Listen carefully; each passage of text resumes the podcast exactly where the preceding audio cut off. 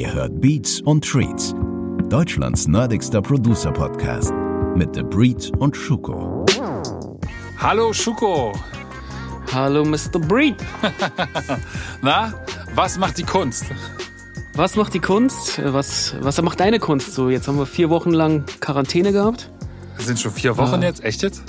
Ich glaube schon, ja. Vier Wochen sind das jetzt. Das sind, okay, krass. Kam mir ehrlich gesagt gar nicht so lang vor. Aber das liegt wahrscheinlich daran, dass wir nichts anderes gewöhnt sind, genau.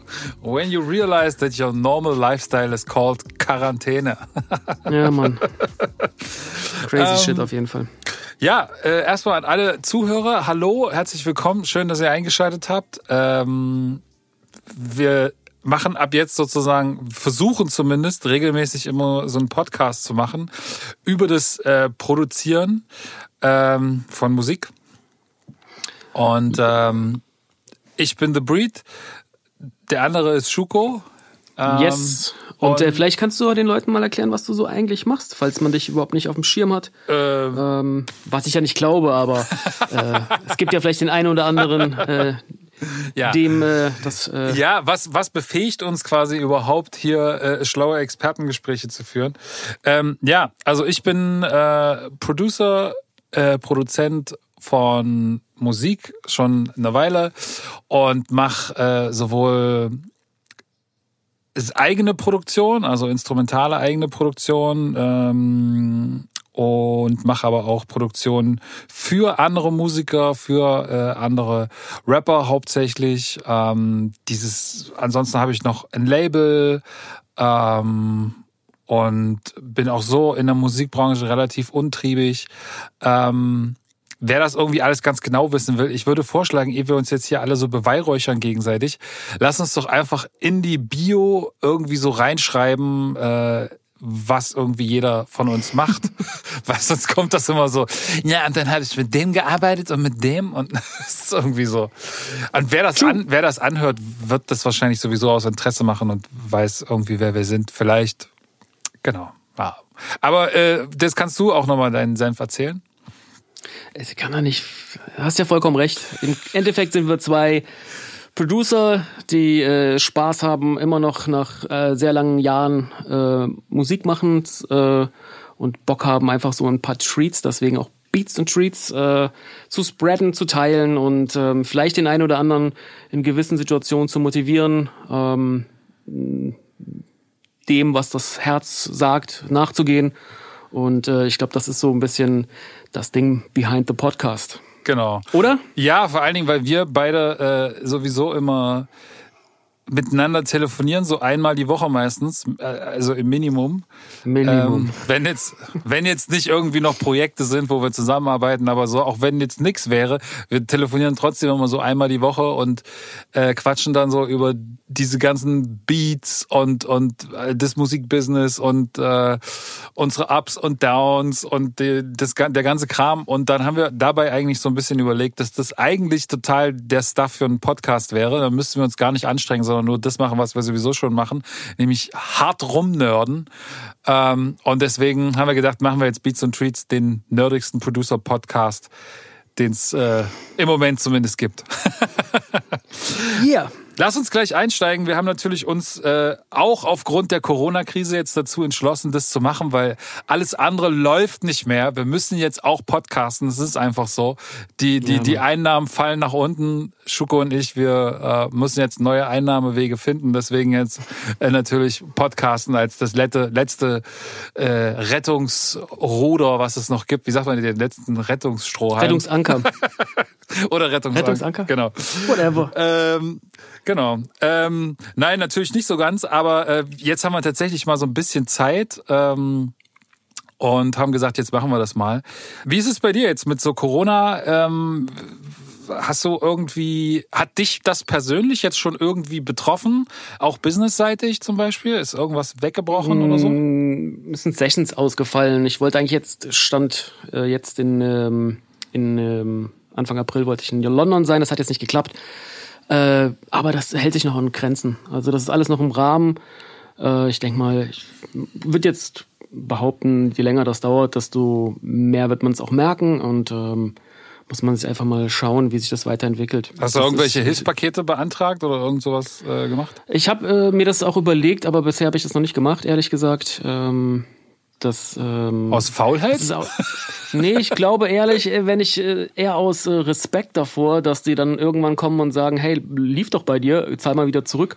Ja. Ne? Und ähm, den Hassel, auch da habe ich keinen Bock drauf. So und äh, ähm, vielleicht, ich hoffe so ein bisschen drauf, dass wenn es dann mal nicht läuft, es kommt ja mal bei uns immer eins, zwei Jahre später, weil wir leben Das ja auch immer Punkt, von den ja. Tantiemen, Ja. Die irgendwie von jetzt 2018 eingesch ähm, ähm, äh, released worden sind. Dann kommt das meistens immer so eins, zwei Jahre später. Und ähm, ich hoffe halt, dass sie da vielleicht mal ein Auge zudrücken, wenn es dann nicht mehr so läuft und dass man dann mit den Menschen reden kann.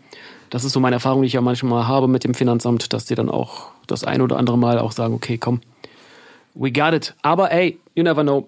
Es gibt auch Freunde von mir, die sagen, ey, take it, äh, was du haben kannst, hast du. Und danach kannst du immer noch zurückgeben, legst dir zurück, so. Ähm, ist auch vollkommen verständlich. Aber deswegen, also bei mir ist es nicht so der Fall. Wie ist es bei dir?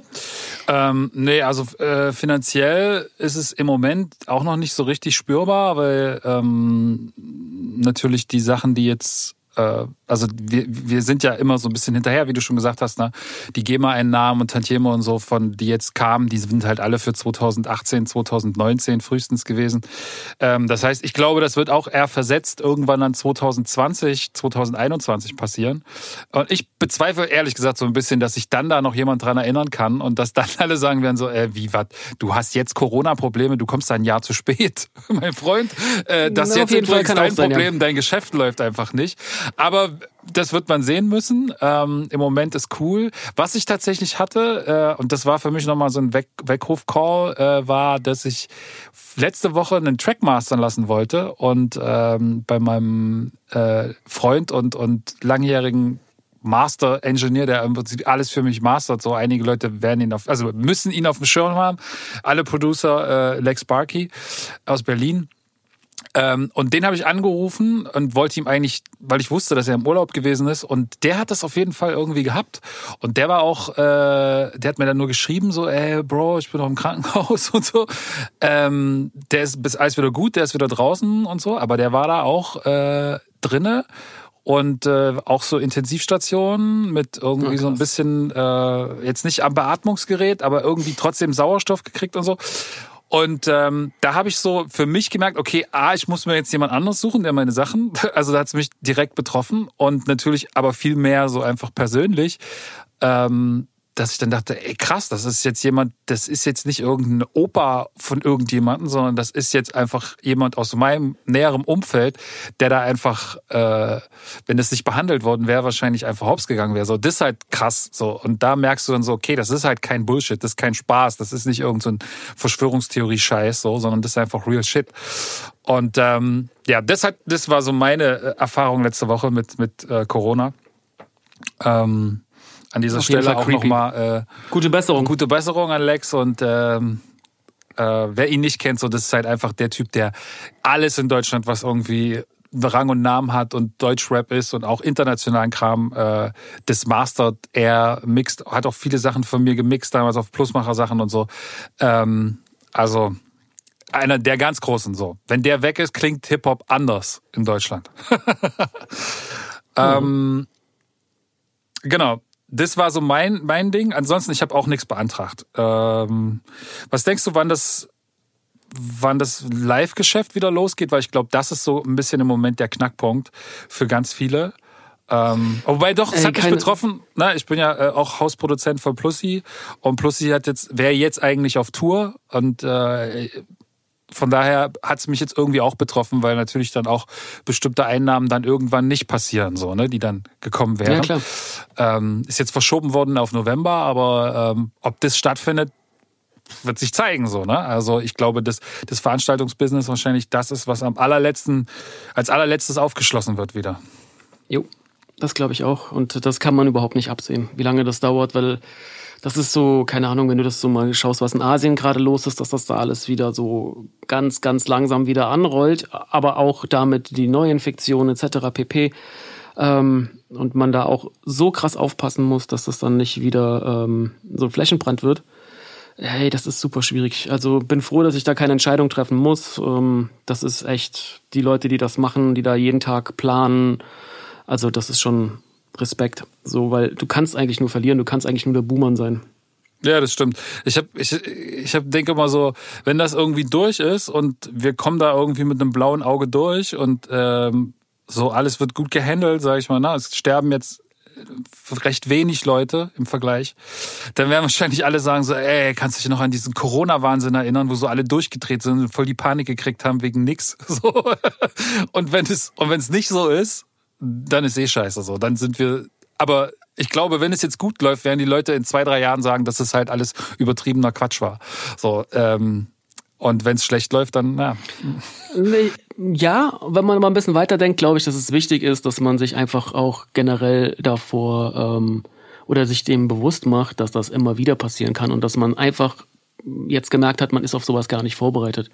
Und ich glaube, das ist das Wichtigste, dass man da in Zukunft sich viel, viel schneller und besser darauf vorbereiten kann, damit sowas nicht mehr so oft passieren muss und man vielleicht äh, bei der nächsten Pandemie die äh, irgendwo am Buzzen ist, dass man da schon, was ich, drei Wochen sagt, okay, Quarantäne, wir, wir versuchen das einzugrenzen und ähm, man darf ja auch nicht vergessen, das ist ja auch eigentlich nur, nur eine leichte oder, oder ne, es ist ja ein Virusstamm, der jetzt nicht, ja, der, ja, das ist ja kein Ebola. Ja, so, ja, ne? eben, ja, es ist ja eigentlich So. noch recht, recht mild, ja. Da, da, das kann man noch irgendwie ne, in den Griff bekommen. Es ist, es ist trotzdem auf jeden Fall freaky und das ist, äh, wenn man sich damit wirklich auseinandersetzt, ähm, dass man so das Gefühl hat, dass ähm, viele da nicht wussten, was sie da überhaupt machen und dann halt, wie gesagt, ja, das sind so viele Fehler passiert und ähm, aber das darf man denen nicht verübeln, ne? Also keiner hätte damit gedacht oder gewusst, dass das so ein Nee, Ausmaß annimmt und deswegen, also wie gesagt, in dieser Haut würde ich jetzt nicht stecken wollen. Also da Entscheidungen zu treffen, da kannst du, glaube ich, auch nur Fehler machen. Ja, das stimmt. Aber ich habe so das Gefühl, dass die Leute auch das erste Mal wieder so Politiker als etwas Ehrenwertes betrachten, so, ne? Das könnte, also irgendwie so, die gucken so und so, oh, was machen die? Ah, okay, ja, dann machen wir das jetzt so. So, also es ist irgendwie dieses Politiker-Bashing ist so ein bisschen weg, habe ich das Gefühl. Äh, ist vielleicht auch ein ganz positiver Nebeneffekt, weil irgendwer muss ja den, also wenn du willst, dass es gut gemacht wird, dann kannst du nicht jeden, der es macht, irgendwie immer sagen, dass es alles scheiße ist, was er macht. Weil dann haben halt die guten Leute auch gar keinen ja, Bock, das oder zu machen. geh halt wirklich in die Politik. Wenn du dich aufregst, dann engagier dich bei dir in deinem, in deinem Landkreis oder sonst irgendwas und versuch das da zu ändern. Aber dieses ganze Rumbashen da, äh, das ganze auf Merkel rumhacken und sowas, das ist alles nicht perfekt, was sie macht, auf jeden Fall. Aber das finde ich übertrieben. Das, also, Ja, so come on. So, Ja. Aber wir machen, halt- aber wir ja. machen ja hier auch keinen Politik Kein Politiker. Podcast, sondern, sondern einen, äh, einen äh, Beat Producer äh, Podcast. Podcast. Ähm, genau, was denkst du denn, was es generell so an Folgen für die Musikindustrie hat, diese, diese Krise so? Weil ich glaube zum Beispiel, dass auf jeden Fall das physische Geschäft dadurch noch, also das wie so ein Brandbeschleuniger nochmal wirken wird für das Einbrechen des physischen Geschäfts, ähm, weil jetzt natürlich noch weniger physisches Produkt verkauft werden kann. Ähm, und noch mehr Leute, die vielleicht bis vor kurzem noch gesagt haben, ah, ich kaufe physisches Produkt, das jetzt nicht mehr können und dann jetzt vielleicht doch umsteigen auf, äh, auf digitale Lösungen. Ähm, und viele jetzt vielleicht auch neue Musik releasen, die gar nicht mehr physisch released wird, weil es jetzt vielleicht auch gerade gar keinen Sinn macht, ein physisches Produkt zu, äh, zu releasen. Und ähm, also das, glaube ich, wird eine, eine Folge sein, dass wir das noch schneller erleben werden. Auf jeden Fall. Auf jeden Fall. Das ist ja aber auch in allen anderen Branchen, ne? nicht nur auf Musik so zu, zu, zu sprechen. Ich glaube, wenn du jetzt äh, nach vier Wochen merkst, dass dein Business nicht läuft, so, da hast du, glaube ich persönlich, ich will ja keinen zu nahe treten, weil da hasseln sich auch viele von Monat zu Monat. Und das ist nicht so einfach in diesem ganzen äh, Entertainment-Bereich. Aber du musst halt schon irgendwie schauen, dass du dein Business äh, gut aufstellst und ähm, auch mit dem Markt gehst und das, was die Leute halt auch einfach haben wollen und eine CD oder gerade auch, ja, das CD-Geschäft oder Boxengeschäft, das ist einfach nicht mehr attraktiv. Hm? Die Sammelleidenschaft ist eine andere. Du hast heute mit Spotify einfach einen Keyplayer, der alles anbietet. Du kannst es überall mitnehmen. Du kannst, äh, egal ähm, wo du bist, äh, einen Katalog von 60, 70 Millionen Songs streamen. Ähm, ne? Die Leute wollen generell alle weniger, also glaube ich schon, dass, dass das einfach gesünder auch ist, sich zu minimalisieren, auf das Wesentliche zu konzentrieren. Ähm, das ist halt nur noch eine Liebhaberei. Ich merke das ja selber. Wann habe ich die letzte CD gekauft? Wann hast du die letzte CD gekauft? Puh, das ist sehr lange her. Das ist bei sehr, mir ist es lange. Vinyl, Vinyl so. Ja. Das ist aber das ist eine Liebhabersache einfach mhm. für mich selber, weil es einfach, ich brauche immer noch so ein bisschen diese Haptik. Ähm, ich liebe es auch immer noch, wenn, wenn, wenn wirklich Leute sich Mühe geben und äh, Vinylalben gestalten. Also da auch wirklich Gatefold oder, oder auch noch Booklets mit drin haben, mit super Hintergrundinformationen. Ich finde das, das finde ich wichtig. Aber so dieses Mainstream-Ding, ey, wir pressen eine CD, ähm, habt Spaß damit und äh, verlangen dafür 14 Euro oder so, das äh, weiß ich nicht. Das war, fand ich generell auch immer so ein bisschen grenzwertig. Ich war da nie so ein Riesenfan von. Äh, finanziell gesehen natürlich klar, als Producer äh, verdient man da oder hat man da am meisten Royalties auch verdient und das will ich auch überhaupt nicht. Ähm, ja, dass es was Positives gibt. Aber als Endverbraucher weiß ich nicht warum, aber war die CD für mich jetzt irgendwie, keine Ahnung, ich war schon immer der Vinyl-Typ. Aber das ist so eine, ich glaube, das ist so eine Geschmackssache. Ja, ja, ich glaube auch, dass, äh, also ich war, glaube ich, auch einer der Early Adapters von, von Streaming äh, und habe äh, für mich da sofort den Mehrwert erkannt, natürlich irgendwie plötzlich den gesamten Katalog der Welt zur Verfügung zu haben an Musik. Und ich als absoluter Musikliebhaber bin natürlich dann äh, sofort dahin gegangen. Ich hatte, glaube ich, an den Anfangszeiten sogar auch mal sowohl ein Spotify als auch ein Apple Music Abo, äh, um einfach auszuchecken, wo die Unterschiede sind und so. Das war so ganz am Anfang. Ähm, und, äh, Aber ja? auf deine Frage zu kommen, ne? Ähm, es wird sich auf jeden Fall was ändern. Es verändert sich auch schon etwas. Und du merkst auch so, dass, dass, dass Leute, die Alben machen, äh, zum Teil halt ähm, ihre Singles vor alle releasen und bündeln und ähm, äh, viele Alben haben weniger Tracks als noch vielleicht vor vier, fünf Jahren, wo du mit 16 Tracks ein Album hattest. Das ist heute, mhm. bei vielen ist das vielleicht 11, 12 Tracks.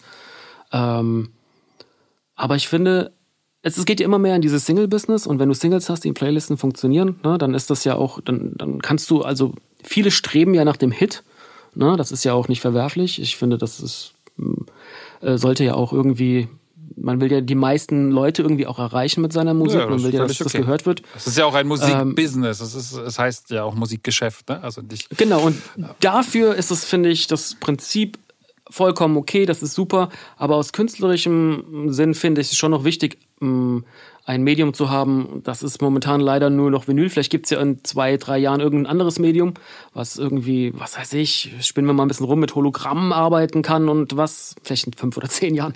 Aber ähm, wo du halt einfach auch noch einen Benefit hast, ähm, der dich noch ein bisschen mehr abholt. Ähm, weil auf, auf, auf Single-Länge kannst du dich als Künstler, glaube ich, super schwierig austoben und auf einem Album kannst du halt so viel Tiefe auch reinpacken. Und das finde ich als äh, Konsument immer noch wichtig. Ich, es gibt sehr wenig Alben, da auch in der letzten Zeit, die ich wirklich komplett durchhören konnte. Sag mal ähm, eins. Was war, aber jetzt nicht, kommen wir jetzt nicht mit dem letzten Kendrick-Album, sondern schon so was, was, ja. was näher, was in den letzten, letzten zwei Wochen so irgendwie. In den letzten zwei Wochen? Ähm, das ist, äh, wenn ich ehrlich bin, ich höre ja momentan super viel äh, äh, auch so R&B-Sachen und da ist, ähm, ich glaube, er heißt Devin Morrison. Ähm, ich muss gerade mal nachgucken, dass ich das nicht falsch ausspreche, weil ich habe ein Riesenproblem. Das werden, das wird man in den Podcast oder in den folgenden äh, Episoden noch merken. Ich habe äh, das Problem, dass ich mir Namen nicht gut merken kann. Aber er heißt Devin genau. Morrison. Ja. Ich gucke gerade. Devin Morrison, das Album ähm, von ihm, Buzzin, ist überkrass. Ich finde es super. Es catcht komplett den 90s-Vibe. Ähm, Slow Jams, R&B und ähm, bisschen auf neuer gemacht in der Mischung. Feier ich. Fand ich ein richtig geiles Album. Aber also, sonst äh, äh, Rap-mäßig ist ja. es für mich schwer. Wie ist bei dir? Ähm, ja, erstmal Schoko guckt quasi in die, in die Glaskugel, hat äh, jetzt den Hologramm als nächstes Medium. Ich weiß es nicht, ich bin mir nicht so richtig sicher, ob wir da nochmal ein neues Medium kriegen werden. Ich glaube, dass wir eher mit ganz äh, oldschool physischen Produkten kombinieren werden. Also das, was das Boxengeschäft irgendwie mal äh, war. Ich glaube, dass das sich nur switchen wird und dass man dieses diese Box und die CD nicht mehr braucht und dass man dann irgendwie so ähm, so zum Beispiel Musik auf mit mit in Verbindung von exklusiven äh, Modeaccessoires verbinden wird, so T-Shirts und und und und das aber dann so exklusiv ist irgendwie, das kann ich mir vorstellen. Ähm, also da wird es schon immer eine Verbindung noch geben zu einem physischen Produkt, aber wahrscheinlich nicht mehr die ganz klassische Box mit einer CD drinne. Ähm, letztes Album, was ich durchgehört habe und gut fand, war das J Electronica Album was das ein mhm. halbes Jay-Z-Album ist. Ähm, das fand ich ziemlich geil, äh, was jetzt letztens rausgekommen ist. Genau, ja. Und das Childish Cambino Album, was ja so ganz krass Konzept ist irgendwie, das, äh, das, das halt, die, Titel heißen ja quasi immer nur so, wie die, äh, wie weit sozusagen das Album ist. Das hat immer nur so Sekunden- und Minutentitel. Ähm, das fand ich ganz witzig, weil er das, glaube ich, auch so krass durchgezogen hat, dass er sogar dann seine Vorab-Single, die irgendwie, wie hieß die, Summer oder, oder Mad, Mad, wie hieß sie denn? Äh, war sogar ein Hit. Äh, Childish Cambino, muss ich gucken. Ich glaube, die hieß Summer. Mhm. Äh, Summer Pack? Nee. Doch, Summer Pack mit Summertime Magic. Nee, Feels Like Summer hieß die, genau. Feels, okay, like, Feels Summer. like Summer. Ja. Und die ist auf dem Album, glaube ich, drauf, heißt aber dort gar nicht Feels Like Summer, sondern heißt halt irgendwie so lang wie der, wie der Album, wie das Album ist. Ich weiß nicht, 32, 22 oder so. Ähm, das heißt, der gibt halt da so einen richtigen Fick drauf. So, dem ist das voll egal. Der sagt so, ja, ich habe hier meine Single, die packe ich jetzt in mein Album und die nenne ich anders, sodass man die gar nicht findet. Also so voll komplett anti-Algorithmus-technisch arbeitet der da irgendwie. Ähm, ich glaube aber, dass das halt so ein Künstler ist, der sich das auch erlauben kann.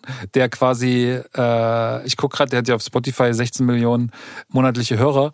Also ich glaube, für den ist das nicht so, ist das nicht so ausschlaggebend. Ähm, und trotzdem glaube ich, dass diese, diese Streaming oder das Medium an sich immer die Musik beeinflusst und wahrscheinlich stärker als alle anderen Faktoren. So, also das war irgendwie bei der Vinyl so, die dann irgendwie eine bestimmte, eine bestimmte Länge hatte, die man da drauf packen kann. Da kam dann irgendwie diese zwölf Song Länge.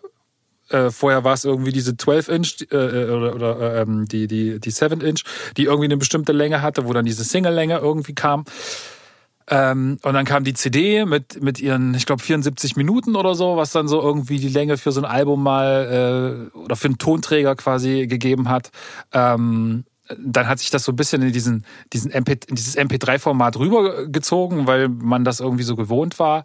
Ähm, ich glaube, diese, diese Standardlänge eines Albums oder Menge an Titeln für ein Album war so Mindestmenge 12. Das war so ein Industriestandard oder ist, glaube ich, immer noch der Industriestandard so ein bisschen, ähm, dass man dann sozusagen von einem Album spricht. Und jetzt hat man durch diese Playlisten-Geschichten, die da sind und, und dadurch, dass alle irgendwie diesen Playlisten stattfinden, wird halt jeder Song kürzer oder gar nicht, das hat wahrscheinlich gar nicht so viel mit den Playlisten zu tun, sondern es hat was damit zu tun, dass du, wenn du von den Leuten nicht mehr Geld bekommst dafür, dass du ihnen einen Song verkaufst, dann musst du die Leute nicht mehr davon überzeugen, dass du dass sie diesen Song kaufen, sondern du musst sie davon überzeugen, dass sie diesen Song oft hören. Und wenn deine Fans diesen Song oft hören sollen, dann ist es halt von Vorteil, wenn dein Song relativ kurz ist, weil das, das Pleasure-Erlebnis sozusagen nur verlängert werden kann durch ein neuartiges Hören.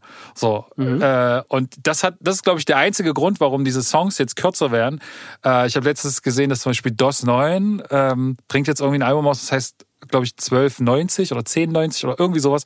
Auf jeden Fall sind da 10 oder 11 Tracks drauf, die alle 90 Sekunden sind. Und ich weiß, dass es auch so eine Ami-Rapperin gab, ah, so ein, so ein Newcomer, so eine ganz junge, und die hatte glaube ich auch 90 Sekunden Songs. Da waren irgendwie alle Songs 90 Sekunden lang.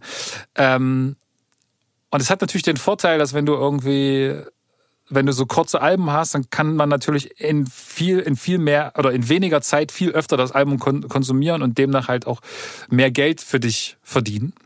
Ähm, und ich glaube, dass es immer so ist, dass das Medium das quasi shaped. Und jetzt zurück zu dem Album. Ich glaube, dass das Album immer noch Bestand haben wird, aber dass die Veröffentlichungsstrategie ähm, sich ändert, dass man mit noch mehr Vorab-Singles arbeitet, dass das Album nicht mehr so wichtig ist, sondern sozusagen am Ende nur noch eine logische Verknüpfung von Songs aus einem gewissen Zeitraum sein wird. Ähm, und man sozusagen dann vielleicht zwölf Songs auf einem Album hat und davon acht vorab singelt und oder acht davon raus, rausgehauen hat vorab um halt diese Algorithmen besser zu bedienen, damit du mehr Leute erreichst, damit alle deine Fans gleichzeitig denselben Song hören, man sozusagen ein, ein gemeinschaftliches Erlebnis schafft, gleichzeitig aber natürlich auch mehr Awareness auf den Track bringt, dadurch äh, ne, den Algorithmus anfüttert, dieser wiederum dafür sorgt, dass noch mehr Leute den Song hören. Und damit kann ein Song natürlich viel mehr Hörerschaft erreichen, als wenn ich quasi zwölf Songs gleichzeitig rauskippe und sich alle meine Fans zwölf verschiedene Songs anhören und jeder sucht sich seinen Favorite quasi raus. Ähm, und ja, und wahrscheinlich wird es auch dazu führen, dass die Songs kürzer werden und dass sie mehr Hit-driven sind. Das heißt, kürzere Intros, keine großartigen Zwischeninterludes mehr da dran, keine, meistens die Hook auch schon gleich vorne und alles sowas.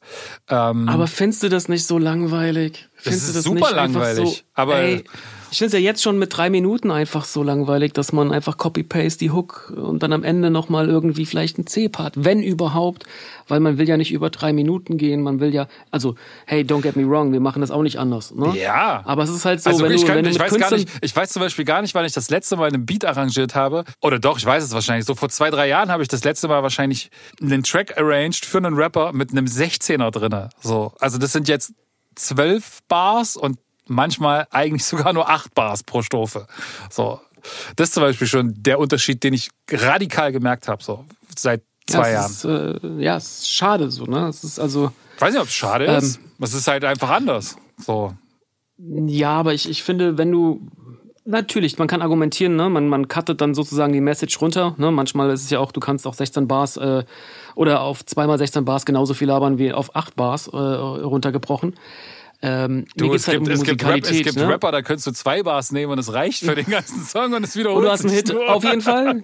Du, das, das stimmt, das stimmt.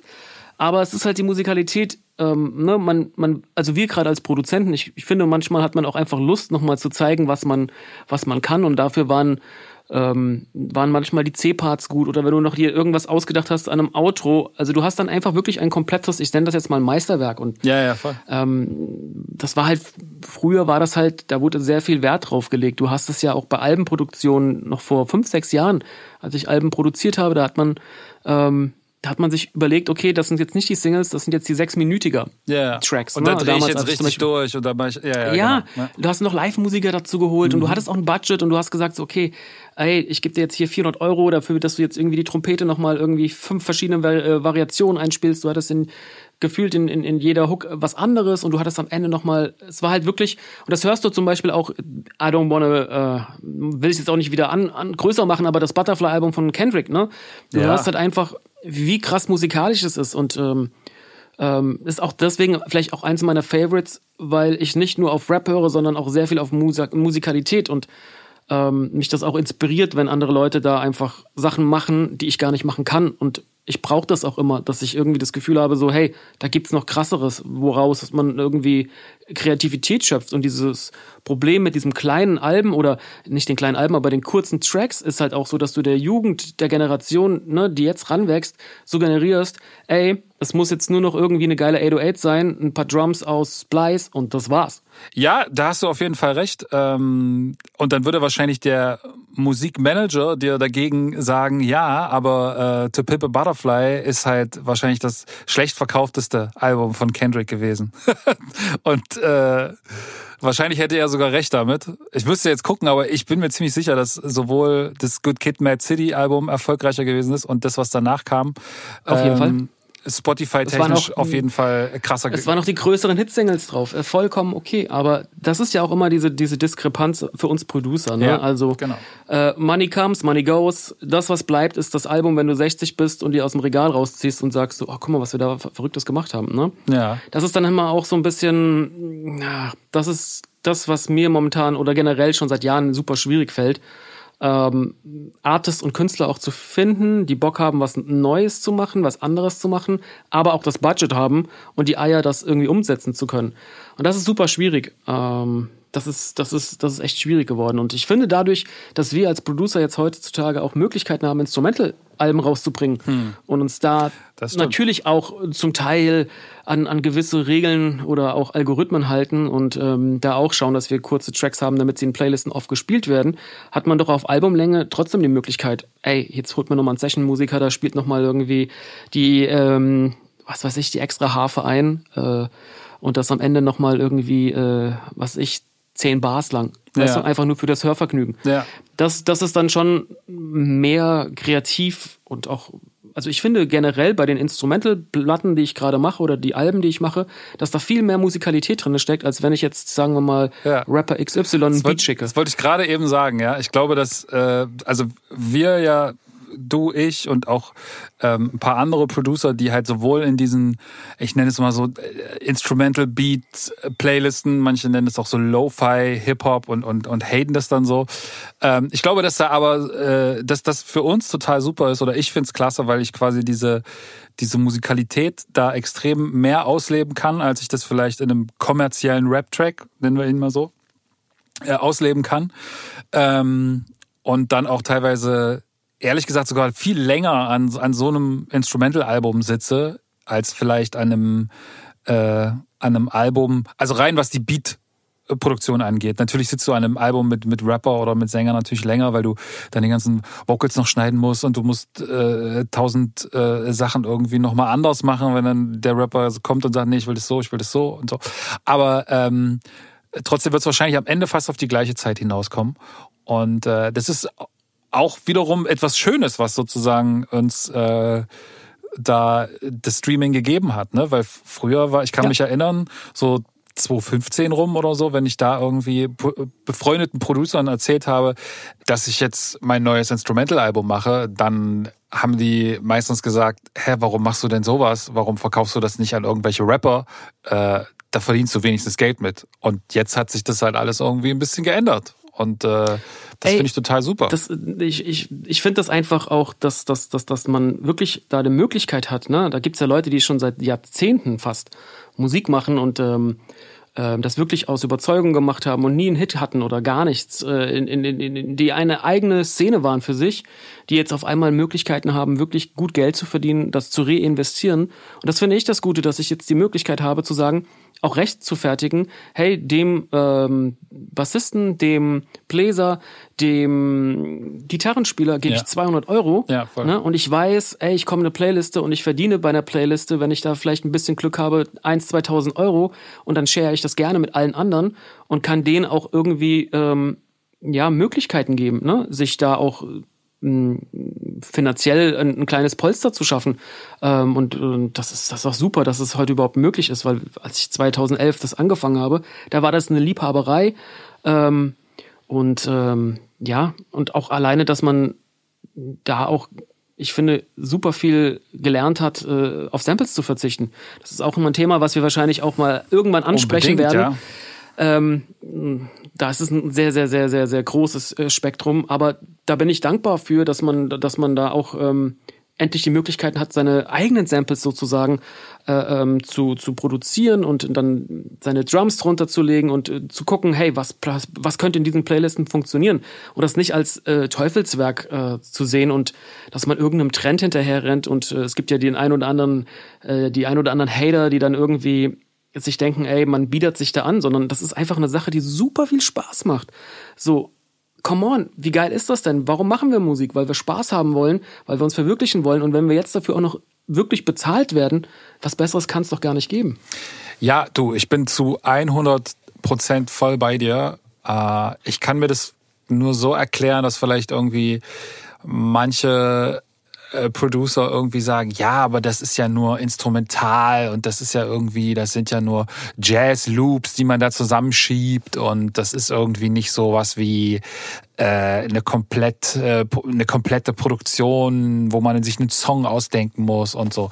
Äh, vielleicht ist es das oder vielleicht sind den einfach ist es den irgendwie zu zu simpel. Aber warum hatest du das? Warum ich hin und nein, nein, nein, nein, aber warum nicht, aber warum hatet das jemand anderes? Ich verstehe das nicht, weil ist es dann nur, weil du jetzt selber nicht die Eier hattest, das zu machen, weil du dann in deiner eigenen Welt denkst, so du bist dann nicht mehr kredibil oder nicht mehr cool und keep it real. Ich verstehe es einfach nicht, warum man so etwas hatet. Ich, ich glaube, dass es einfach auch so dem Hip-Hop an sich immanent ist, dass Leute gerne haten und dass auch ähm, Leute äh, gucken, was machen andere und ähm, wo bin ich da vielleicht besser und, ja, das, dann, das und das dann irgendwie nach außen kehren wollen. So. Ähm, vielleicht hat es auch was damit zu tun, dass die diese Playlisten so nebenbei auch viel gehört werden und dass man dann dem so eine Art Seelenlosigkeit unterstellt, was ich für absoluten Quatsch halte, weil am Ende des Tages sind da äh, coole Sachen drin in diesen Playlisten. Es sind einfach hochwertige Produktionen mit viel, viel Herzblut drin und sehr ausgecheckt, sehr jazzy. Im Prinzip so die neue Jazzart. Und es gibt Leute, die haten das halt. Es aber ist ein das, Typ, ja, genau, natürlich, es es ist eine Typsache, aber ich finde, es gibt einfach da nichts Wackes. Es gibt das einfach nicht. Es gibt einfach jemand, der Bock hat, Musik zu machen, soll Musik machen, weil er darauf Bock hat, hat so, ne? Und äh, ich hab, am Anfang habe ich auch gedacht, so als diese ganze, ähm, ich sag mal, diese ganze 808 Trap Sache aufgekommen ist, das, das hat man mit Casper schon 2.9 gemacht und das war auf einmal das neue Ding. Alle haben das so krass ge gehypt und du hast dir Moneyboy angehört so und warst so, okay, was ist das denn? Auf der anderen Seite war es für mich immer so, ich fand das einfach spannend, weil der einfach auf alles geschissen hat und einfach sein Ding gemacht hat. Und ähm, es ist, glaube ich, eine Typsache. Ich bin jetzt nicht so der, der, der, der Hater-Typ, sondern ich bin eher so, dass ich sage so, okay, ähm, ich orientiere mich eher an Leuten, wo ich das Gefühl habe, äh, die sind krass, von denen kann ich was lernen, ich muss besser werden. Ne? Als wenn du von dir selber ausgehst, das, was du machst, ist geil und du guckst nach unten und denkst dir nur so, ey, das, was danach kommt, ist irgendwie alles Voll. scheiße, ich bin eh krass. Und dann entwickelst du dich aber nicht also ich finde, du entwickelst dich viel, viel schneller weiter, als wenn du dich nach oben orientierst. Oder was heißt oben, aber an den Leuten, wo du das Gefühl hast, so, okay, die machen irgendwas richtig und das ist voll ausgecheckt. Und auf einmal, weißt du, auf einmal habe ich mich mit Jazz Fusion be beschäftigt so und war so, okay, I don't get it. Das ist ja viel zu kompliziert, das ist ja krass. Und diese Musikalität und diese Akkordfolgen ähm, hat für mich zum Beispiel eine ganz neue Welt geöffnet. Ähm, ich glaube, aber das ist halt, wie gesagt, äh, Hater muss es natürlich auch geben. Klar, das ist ja, man weiß ja, das ist ja the best Promo-Tool you can have.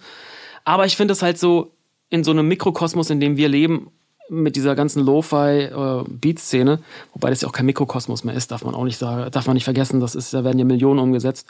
Ich sag dir trotzdem, dass, dass das da auch immer die Sache der Qualität ist. Du wirst immer mal einen Lucky Punch haben und ähm, auch vielleicht mal ein geiles Jazz-Sample haben und dann ein paar geile Drums drunter machen können. Das ist ja heute alles einfach.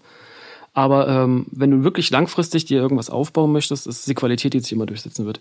Daran glaube ich, das mache ich seit 15 Jahren so Ja. und ähm, deswegen finde ich da äh, generell auch Hate von außen oder generell, wenn man andere Leute kritisiert, so gönn ihm doch, gönn ihm doch, dass er jetzt gerade mal vielleicht 2000 Euro macht und sich zum ersten Mal in seinem Leben wirklich eine MPC kaufen kann oder eine SP oder sonst irgendeinen Scheiß, äh, worauf er sich vielleicht zehn Jahre lang gefreut hat, aber es ging nie, weil er einfach keine Kohle hatte.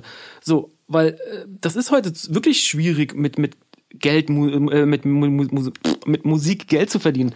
Das ist ähm, das ist krass schwierig geworden. Also ich möchte heute nicht noch mal anfangen, ähm, äh, mich da durchzukämpfen bei dem Angebot an Leuten, die es gibt und diese Möglichkeiten wie Splice etc. pp. Aber auch da ein Thema, das wir auf jeden Fall in der nächsten Sendung aufgreifen werden. Ähm, ja. Ja, ich würde sagen, lass uns doch das für die erste Sendung mal belassen. Ich, wir hatten eigentlich, glaube ich, einen ganz anderen Fahrplan und sind völlig abgedriftet Ey, in dieses, auf in jeden dieses Fall. Lo-Fi-Thema. Aber ist auch super. Daran sieht man das alles live. Ähm, ich würde dich jetzt noch, äh, hast du, äh, wir machen, wollten das ja so machen, dass wir irgendwie bei jeder Folge so ein Treat of the Week, äh, irgendwie so ein kleines, äh, so eine Empfehlung für die Leute, die jetzt äh, gerade in Quarantäne stecken und oder äh, zumindest zu Hause bleiben müssen. Äh, muss ja nicht gleich Quarantäne sein. Ähm, hast du irgendwas, äh, irgendeinen Tipp? Das CD, äh, CD sage ich schon verrückt, Musik ähm, oder äh, äh, Film oder äh, Plugin oder irgendwas? Was? Äh, Äh, mein Treat of the Week. Ähm, ich habe ein Plugin gefunden, oder was heißt gefunden? Das gibt's schon ewig, aber ich habe es nie benutzt gehabt. Ähm, habe es jetzt ähm, äh, Salem Remy, der Producer von Amy und ähm, Fujis und alles Mögliche, der, dem folge ich auf Instagram und der hat jetzt so ein bisschen seine Kette verraten, was er da immer benutzt und der benutzt diesen MXR Flanger von UAD und ich habe den mal ausgecheckt und ich war so, okay, okay, now I got it. Mit dem kriegt man Sachen schön breit, ähm, man kriegt auch, ähm, man kriegt auch diesen, diesen, ich sag mal, diesen wavy Gitarren ähm, Kendrick Sound hin. Äh, war ich sehr überrascht, sehr, sehr geiles Plugin. Und ähm, wenn es um Musik geht, generell um, um irgendwelche Release, was ich momentan sehr, sehr gerne höre, neben natürlich David Morris, äh, Morrison, ist ähm, aus der UK Benjamin, sein Album Some Colors As Mad. Ähm, ist ein super geiles Album. Äh, Boom Bap mit neuen Sounds. Äh, das ist so mein Week, äh, mein Treat of the Week. Und wie sieht's bei dir aus mit deinem Treat was of the ich, Week? Ich habe ich hab einen Tweet of the Week, äh, den habe ich dir äh, gestern schon verraten, äh, vorgestern. Äh, ich habe ihn, hab ihn dir empfohlen und ich glaube, du hast es auch schon geguckt. Und zwar äh, ist äh, tatsächlich endlich dieser Film draußen von Estefan Oriol, äh, der heißt LA Originals. Und ich bin ja so ein richtiges krasses äh, LA-Musik äh, geprägtes Kind, so äh, vor allen Dingen auch, die sind in den 90ern, so dieses ganze äh, House of Pain, Soul, äh, Soul Assassins, Cypress Hill, äh, DJ Max Umfeld. Und genau darum geht's da. Ähm, da ist, äh, wie gesagt, Estefan Oriol ist der ähm, ursprünglich mal der Tourmanager gewesen von äh, House of Pain dann von Cypress Hill. Und weil der sowieso da immer war und der irgendwie eine Kamera hatte, hat er dann angefangen zu fotografieren und ist darüber dann irgendwie zum äh, zu, zu, zu so einer Fotografen-Ikone geworden und hat dann dieses eine Bild von diesem LA-Zeichen, was diese Frau mit den langen Fingernägeln zeigt, mit den Händen was super das bekannt ist, dass das LA-Sign quasi, das, er hat das als erster fotografiert in diesem Schwarz-Weiß-Optik und ähm, das ist, glaube ich, tausende Mal äh, gerippt off worden von irgendwie von H&M und allen dieser Welt und der hat vor allen Dingen auch so ganz viele so äh, Chicano-Gangsters und so fotografiert und äh, viele Albencover gemacht und der hat diesen Film gedreht und zwar über eigentlich sich und ähm, Mr. Cartoon. Und Mr. Cartoon, wer den nicht kennt, ist ja einfach ein krasser Typ für diese ganze West Coast-Szene. Der hat diese West Coast Tattoo Art, sage ich mal, entworfen, hat alle möglichen Superstars tätowiert und hat auch ganz viel Artworks gemacht für, für Alben. Und es ist ein sehr spannender Film über diese Zeit auch, mit ganz viel Archivmaterial. Und was ich witzig fand, war am Schluss, äh, ohne jetzt zu spoilern so, fand ich irgendwie, dass dann Estefan den Film so enden Du spoilerst. Lässt. Ich spoiler du spoilerst. Okay, nein, dann weiß du nicht. spoilerst, Digga. Okay, dann lasst dann Sag lass, nichts. Okay, lasst es, guckt euch den Film an und äh, checkt mal, wie, wie Estefan als, als Typ, der das, die, die Regie führt, aus diesem Film irgendwie so rausgeht. So, und das fand ich sehr beeindruckend, dass jemand so ehrlich so einen Film dreht. Fand ich super krass. Auf ähm, welcher Plattform gibt's den? Also ich habe ihn auf Netflix gesehen. Ich weiß nicht, ob ihn, ob es den auch irgendwie auf YouTube gibt oder so. Ich glaube, es ist ein Netflix Original, also wird es wahrscheinlich erstmal nur auf Netflix sein. Alright. Sorry, wer das nicht hat, aber so ist das auch mit deinem UID-Plugin. Wer kein UID hat, kann es auch nicht benutzen. Ey, darum geht's aber trotzdem einfach unsere Sachen, was wir einfach die Woche oder die letzten Monate einfach erlebt haben, zu spreaden. Ähm, checkt's aus. Wenn ihr irgendwelche Treats of the Weeks habt, äh, schreibt uns das doch einfach äh, bei Instagram. Wir werden da auch ähm, bestimmt die ein oder andere Podcast-Folge hochladen. Genau. Ähm, dann könnt ihr drunter schreiben und ähm, auch da sind wir immer offen für Treats. Also äh, wie, wie heißt es so schön? Äh, sharing is caring ähm, und äh, each one teach one. Also in diesem Sinne würde ich auch sagen, ich hoffe, er hat ein bisschen Spaß gehabt, jetzt uns fast eine Stunde lang zuzuhören. Ja.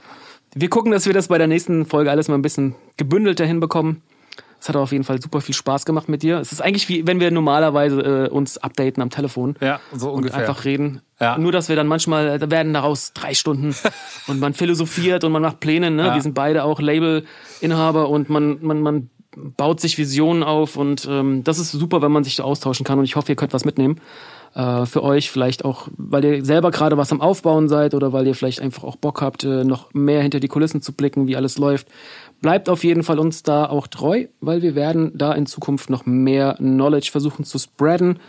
Ähm, wissen aber noch nicht so, welchen Zeitabständen das passieren wird. Genau, immer so ein bisschen, jetzt haben wir gerade so ein bisschen Zeit, weil wir auch nicht, nicht raus können. So. Von daher, aber wir äh, nächste Folge äh, kommt wahrscheinlich schon recht bald. Wir werden euch darüber informieren. Und wenn ihr irgendwas habt, was euch total interessiert, schreibt uns das auch gerne mal. Also äh, vielleicht äh, können wir da auch eine Sendung zu machen.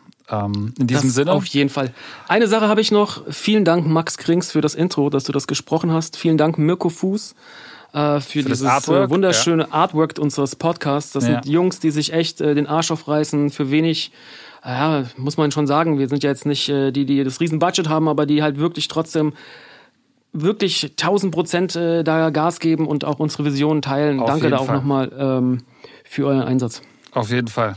Definitiv. Von mir auch nochmal ein großes Danke. Und wir hören uns beim nächsten Mal wieder. Bis dahin, Beats und Treats, der nerdigste Producer-Podcast im World Wide Web mit Schuko und The Breed.